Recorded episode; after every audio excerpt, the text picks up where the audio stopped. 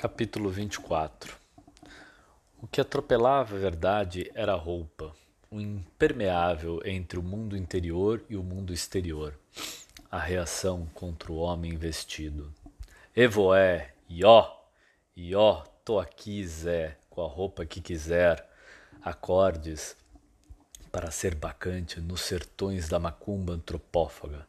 e dar um fim no juízo de Deus Dionísio arrancou a roupa na roda viva da oficina da vida.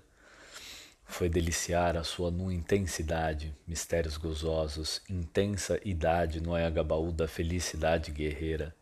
tesão e sensibilidade, transe sinestésico na escala termométrica do instinto antropofágico,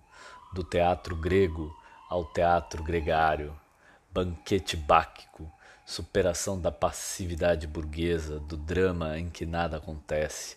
estático como o penteu, contrariado como os maridos e as esposas suspeitosos, castos, castrados e cadastrados, sair de velhos personagens, pesada maquiagem, entrar em cena na tragicomédia orgia, a alegria à prova dos nove, a minha experiência é ácida em seu sentido lisérgico.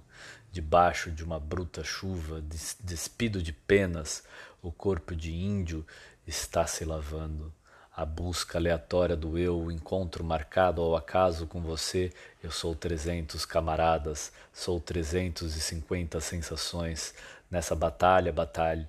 o olho que por acaso não enxerga, caga, ouse escutar o seu olhar anal, lê o anel, o louco está no teatro terreiro grego da Lina Bobardi. Lugar de louco é no Parque do Bexiga, oficina de florestas, campos e espaços, eterno travestir-se, não importa com qual roupa, peles de pantera e peles de viado, ou sem elas, ele não.